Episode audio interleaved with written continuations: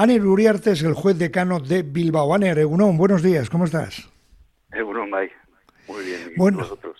Bien, bien, preguntándonos algunas cosas y digo, hombre, vamos a ir a la cabeza en el sentido, vamos a ir a hablar con alguien que sabe eh, lo que está pasando. Leí ayer que decenas de profesionales se concentran frente al gobierno vasco para exigir una retribución digna, medidas para apoyar a un colectivo que se acerca a una situación crítica. Lo llaman la rebelión de los abogados de turno de oficio de Vizcaya. ¿Qué es esto, Ana? Sí. Bueno, eh, pues como ahora eh, hay muchas protestas en el marco de la justicia, los abogados que prestan el turno de oficio entienden que sus retribuciones son escasas en atención a los servicios que prestan y por eso pues están llevando a cabo protestas en ese sentido, reclamando una retribución mayor. Los abogados son abogados colegiados que son profesionales que defienden y asesoran a los ciudadanos, pero existe un turno de oficio que paga el, las administraciones públicas, en este caso el gobierno vasco, para eh, defender a aquellas personas que no puedan abonar los, los honorarios de los letrados porque no tienen dinero para ello. Y entonces, bueno, pues se les fija un precio por el servicio, por la defensa que realizan y los y este colectivo entiende que es escaso. Bueno, secretarios judiciales, ahora los abogados de turno. Fíjate, he leído que jueces y fiscales convocan una huelga indefinida para exigir una mejora salarial. También, también, tus colegas. También. ¿no? Desde que se iniciará, creo, el 16 de mayo. En definitiva, nosotros sí. Hay una huelga indefinida convocada para el 16 de mayo que dependerá de una mm, reunión que se celebra con el ministro de Justicia el 3 de mayo. El 3 de mayo sabemos algo para una adecuación de las retribuciones. Nosotros lo que estamos reclamando es que se recupere el, nivel de retribución que existió y que fue recortado en aquel, estoy hablando de memoria ya en 2012-2013 con el gobierno de Zapatero, que hizo un recorte muy importante de, en todo el sector público en atención a la crisis que se estaba sufriendo. Igual este antes de 2013, ¿eh? 2011-2012. Entonces, nosotros nos quejamos que somos el colectivo que menos ha recuperado de, de aquello, eh, además de exigir una mayor inversión en justicia. Los, los juzgados en toda España eh, están eh, eh, sobredimensionados o infradimensionados, como se quiera ver desde distintas perspectivas, y se necesitan más juzgados. Hay un goteo de aumento de juzgados, pero claramente innecesario. Claramente, perdón, insuficiente. Insuficiente. Entendido. Bueno, Ollaner, eh, una, una cosa. Yo hay cosas que no entiendo, ¿no? ya lo de inimputable, un chaval de 14 años que ha violado a una niña, etcétera y tal. Bueno, en fin, tipo manada, pero manadilla sería, pero, pero bueno, haciendo mucho daño, ya dices, no, es que la ley dice que tal. Resulta que hay un conductor que atropella y mata a tres personas. Es la tercera o la segunda vez que lo hace, lo para que en esta ocasión les ha matado a unas cuantas personas. Drogado hasta las patas, dicen, dicen, no digo yo. Eh, con una tasa de alcohol que triplica no sé qué, y está libertad con cargos. No, yo no lo entiendo, pero ¿qué, significa exactamente libertad con cargos?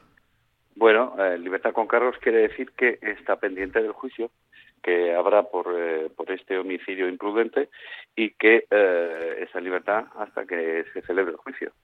estamos hablando de un homicidio imprudente, que es un homicidio no intencionado, un homicidio al descuido, eh, por mucha imputación que sea, por muy descuidado que uno vaya, salvo que se acredite que, quería matar, tiene el delito, tiene una pena mayor. Yo creo que la pena mayor por un homicidio imprudente es hasta seis años en determinados supuestos graves.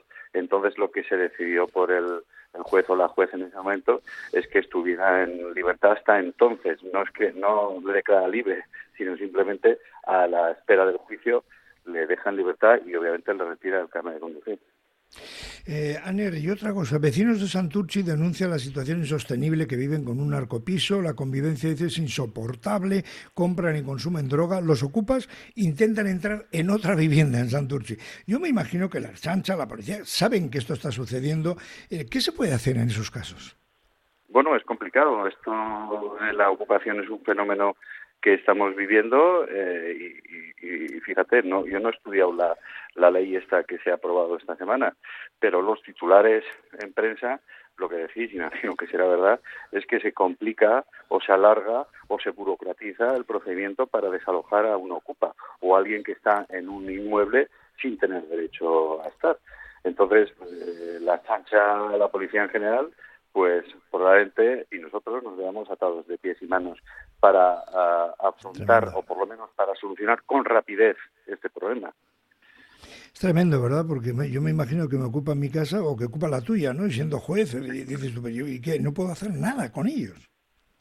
Bueno, se puede hacer cosas, pero claro, eh, si hay una ley en la que me ha parecido leer que es el propietario el que tiene que acreditar que lo ocupa eh, o quien está ocupando, es decir, alguien que ha entrado y no le paga el arrendamiento o lo que fuera, no está o en situación de vulnerabilidad, que es eh, una modificación a la ley que agrava la carga de prueba del propietario, pues obviamente se, se complica. Eh, y se complica y entonces pues se da lugar en la práctica a casos muy sangrantes, pues propietarios que no pueden acceder a su vivienda, que está ocupada por alguien que no les está eh, pagando, con el riesgo de que les esté eh, haciendo alguna vivienda, destrozando o haciendo alguna eh, barbaridad. Incluso hay supuestos tan sangrantes que los suministros los tiene que seguir pagando el propietario. Bueno, no, no, no tiene mucho sentido esta legislación desde mi punto de vista. Pero bueno, nosotros, como en todo, tenemos que aplicar la ley, no nos queda otra otra salida. Es el arma que tenéis. Y otra cosa, Anel Uriarte, juez decano de Bilbao, eh, que he estado leyendo a mí, que Isabel Díaz Ayuso, la presidenta de la Comunidad de Madrid, vaya la última en la lista del PP en Bilbao, diciendo que así se consigue, que ella busca más libertad y tal. Pues bueno, ya cada uno, pues la política es como la goma de Jorge, que se esté se encoge, vale todo.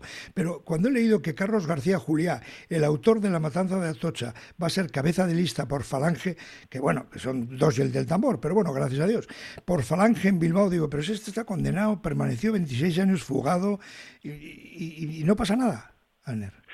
Hombre, yo lo que me imagino es que este, no, no, no conozco el caso concreto, pero esta persona estuvo en prisión, luego debió escaparse, volvió a, a, España o fue extraditado y entonces se le aplicó alguna autoridad penal y se le dejó en libertad. Me da a mí la impresión de que este hombre eh, es un, o sea, ya ha rendido cuentas con la justicia. Lo digo desde por, también por las informaciones periodísticas. Entonces, obviamente, alguien que ha rendido cuentas con la justicia se puede presentar a, las elecciones. Otra cosa, claro, es que se le vote. Creo que no va a hacer campaña en Bilbao. ¿eh? No, no sé por qué me da que no, no le yo haciendo campaña en Bilbao. Oye, y, para terminar, Aner Uriarte, que te agradezco mucho estos minutos, por supuesto, en directo. Eh, para terminar, una curiosidad. ¿no? El otro día leía que el Boletín Oficial del Estado eh, por error derogó la Constitución española y eh, no solamente eso, sino que derogó al menos otras ocho leyes fundamentales, la ley de enjuiciamiento civil, el Código Penal, el Código Civil, es decir, yo no sé si lo habías visto tú antes, pero digo, caramba, ¿quién estaba ahí aquel día? ¿No? ¿Qué pasó? ¿Tenían despedida? O... No, no, o sea, lo, leí, lo leí también, sí, sí, nos quedamos en, un estado salvaje, en esos momentos se podía hacer cualquier cosa, ¿eh? sin, sin miedo a, a, una represión penal, ¿verdad? Eh, sí, sí, bueno, fue curioso, creo que fue un, par de horas, ¿no? sí, sí, hasta que se dieron cuenta y dije, si en esas dos horas tú cometes una, una fechoría, igual no te pasa nada, porque es como la, Como, como la película esa que luego han hecho varias secuelas, lo de la purga, ¿no? Durante... Sí, eh, eso es. Durante horas se podía hacer lo que fuera. Eh. Bueno, Aner Uriarte, juez decano de Bilbao. Muchísimas gracias, Aner. Que tengas un estupendo fin de semana. Gracias. A vosotros, un placer. Agur. Hasta la próxima. Agur.